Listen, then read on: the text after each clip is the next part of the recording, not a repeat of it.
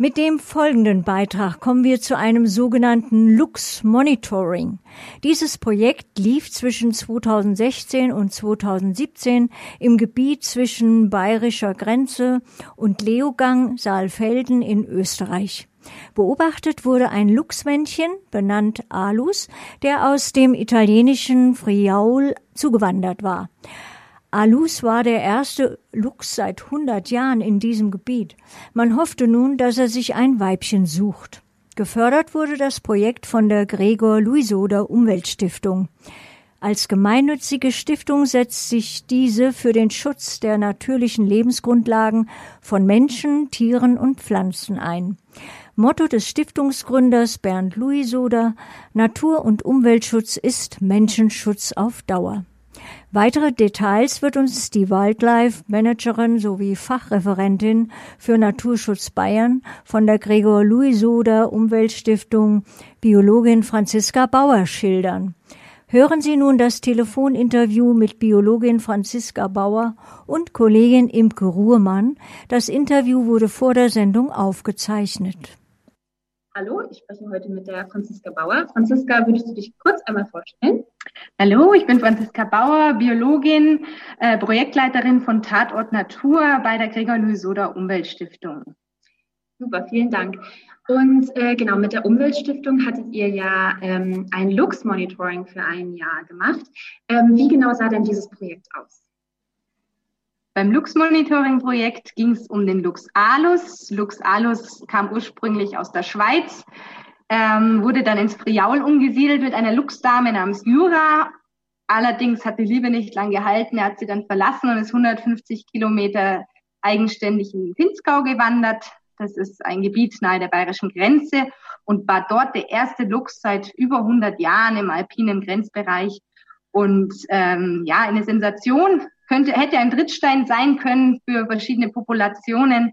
Und wir waren alle sehr erfreut. Und wir wollten wissen 2015, ob dieser Luchs weiterhin dort bleibt, ob er eine Partnerin findet, ähm, weil es eben der erste Luchs im alpinen Bereich seit über 100 Jahren war in dieser Gegend.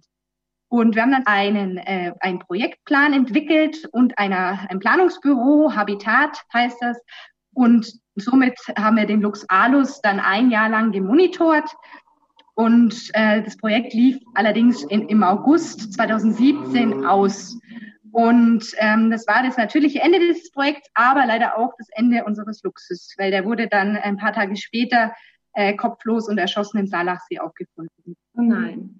Mit welchen Methoden habt ihr denn den Alus ähm, ja getrackt oder gemonitort? Genau, es gibt ja verschiedene Methoden, äh, Wildtiere zu monitoren, also zu schauen, wie viele Tiere halten sich in einem Gebiet auf, wie viele Weibchen, wie viele Männchen haben sie Jungtiere, wandern sie ab und so weiter, ja. Dazu kann man Losungen, den Abrufen verwenden oder eben auch Fotofallen, was wir gemacht haben. Diese Fotofallen, die werden an Bäumen angebracht in Kniehöhe, am besten in zwei gegenüberliegenden Bäumen, damit man den Luchs von beiden Seiten abfotografieren kann.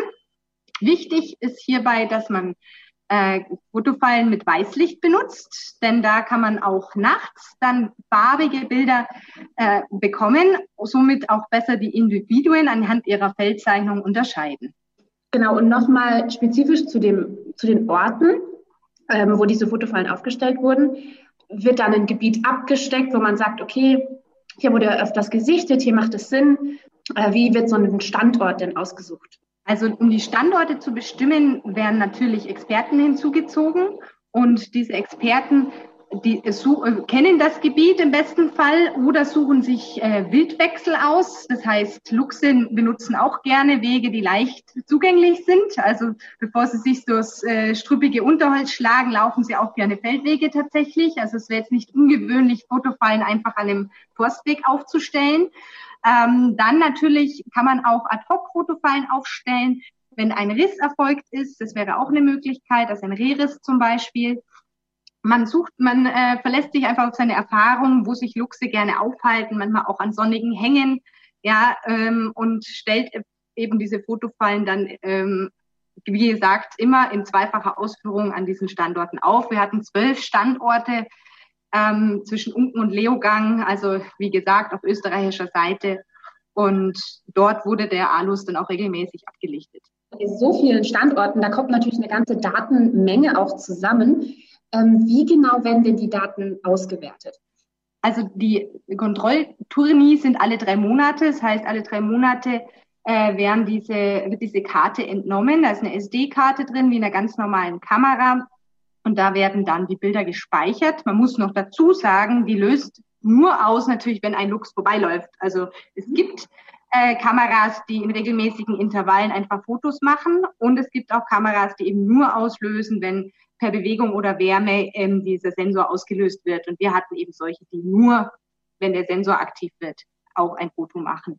Also diese Bilder werden dann auf dieser SD-Karte gespeichert, die wird alle drei Monate eben entnommen und ähm, analysiert. Man, äh, es gibt verschiedene Methodiken zur Aus, Methoden zur Auswertung. Eine Raubzeitmatrix kann man erstellen. Man kann ähm, einfach die Ereignisse zählen.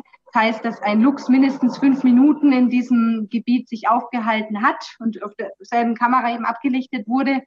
Ähm, man sagt, wenn er wirklich Resident ist, also wenn es jetzt ein größeres Gebiet ist, wo verschiedene Luchse sind, wir hatten jetzt nur einen, ähm, und er wirklich Resident äh, äh, sein soll, dann muss er mindestens sechs Monate, also wenn er sein Territorium dort hatte, mindestens sechs Monate muss er sich dort aufgehalten haben, nachweislich. Und ähm, ja, diese Daten werden dann in Diagramme übertragen und meistens auch mit einer Farbe und einer Nummer versehen. Also jeder Lux hat eine Nummer, wie zum Beispiel ähm, R35, ja, R wäre rechte Flanke. Es wird eine bestimmte Stelle am hinteren rechten Oberschenkel zum Beispiel angeschaut, wie da das Fellmuster ist. Luchse sind alle sehr verschieden. Manche haben Rosettenpunkte, manche haben gar keine Punkte. Also man äh, kann sie wirklich sehr gut unterscheiden. Und ähm, die Kuda-Reviere, also ein Luchsmännchen, umfasst meistens mehrere Weibchenreviere. Ja, also es ist wesentlich größer.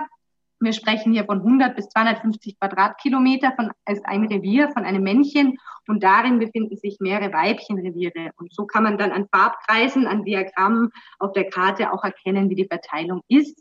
Und wenn man das jetzt großflächig zum Beispiel auf ganz Deutschland betrachten würde, ähm, sind es Rasterzellen von 10 mal 10 Kilometer, also 100 Quadratkilometer, in denen dann eben äh, Luchsvorkommen Ja oder Nein ist, über sechs Monate hinweg. Ähm, ja, hast du ja schon ein bisschen angesprochen, ähm, was dann nachher mit den Daten auch gemacht wird. Was für Erkenntnisse habt ihr denn jetzt spezifisch ähm, bei eurem Lux-Monitor äh, herausziehen? Also ganz generell kann man eben herauslesen, was in diesem Zeitraum in einem gewissen Gebiet passiert ist. Ja, dieses, äh, dieser Zeitraum ist meistens übrigens ein Lux-Jahr, also von 1. Mai bis 30. April. Ähm, also das Fortpflanzungsjahr des Luchses wird begleitet und innerhalb dieses Luchsjahres kann es eben auch sein, dass Luchsjunge aufgezogen werden. Ja, ein Luchsweibchen hat ein bis drei, vier Junge im Durchschnitt und äh, somit kann man die, äh, ja, die Aufzucht verfolgen. Man weiß, wie viele Jungtiere gab es, wie viele davon haben überlebt. Man kann herausfinden, sind Tiere gestorben, sind sie abgewandert, eben auch, wenn es um illegale Nachstellung geht, wie viele sind verschollen. Ähm, man kann herausfinden, ja, wie die generelle Verteilung ist und die Individuenanzahl. Und bei unserem Projekt haben wir eben regelmäßig den Lux alus detektieren können und auch viele andere Tiere, das darf man nicht vergessen. Wir hatten zum Beispiel Reudenfälle bei den Fuchsen, Füchsen, das war dann auch für die Jägerschaft interessant. Mhm. Ähm, es wurden auch äh, Schneehasen abgelichtet, Auerhühner. Also es ist auch so, dass man dann viel Beifang in Anführungsstrichen erhält. Also tausende von Bildern sind dabei rausgekommen und äh, eben auch interessant generell für den Naturschutz. Übrigens werden alle Bilder mit Personen natürlich sofort gelöscht. Also das ist auch immer wichtig, dass da ein Hinweisschild hängt, dass personenbezogene Daten sofort gelöscht werden. Gut, auf einem Forstweg kann das ja dann auch mal passieren, dass da äh, ein Förster vorbeikommt. Richtig. Oder Spaziergänger, Wanderer. Also die brauchen keine Angst haben, dass sie da irgendwo äh, mit ihrem äh, mit ihrem Gesicht irgendwo abgebildet werden. Okay. Ähm, wer sich für solche Lux-Monitoring, wer sich für solche Daten interessiert, kann man die irgendwo finden? Gibt es die irgendwo auch öffentlich?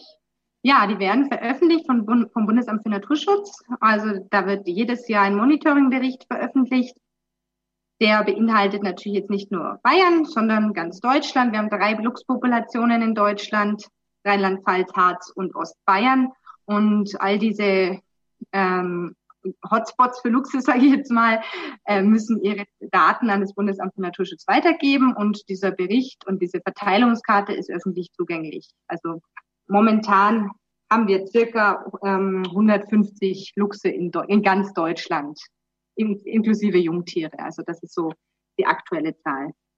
Was natürlich sehr gering ist, also viel zu gering noch und sie sind nicht vernetzt. Die Populationen sind nicht vernetzt. Das wäre eigentlich notwendig, um sie genetisch gesund zu halten.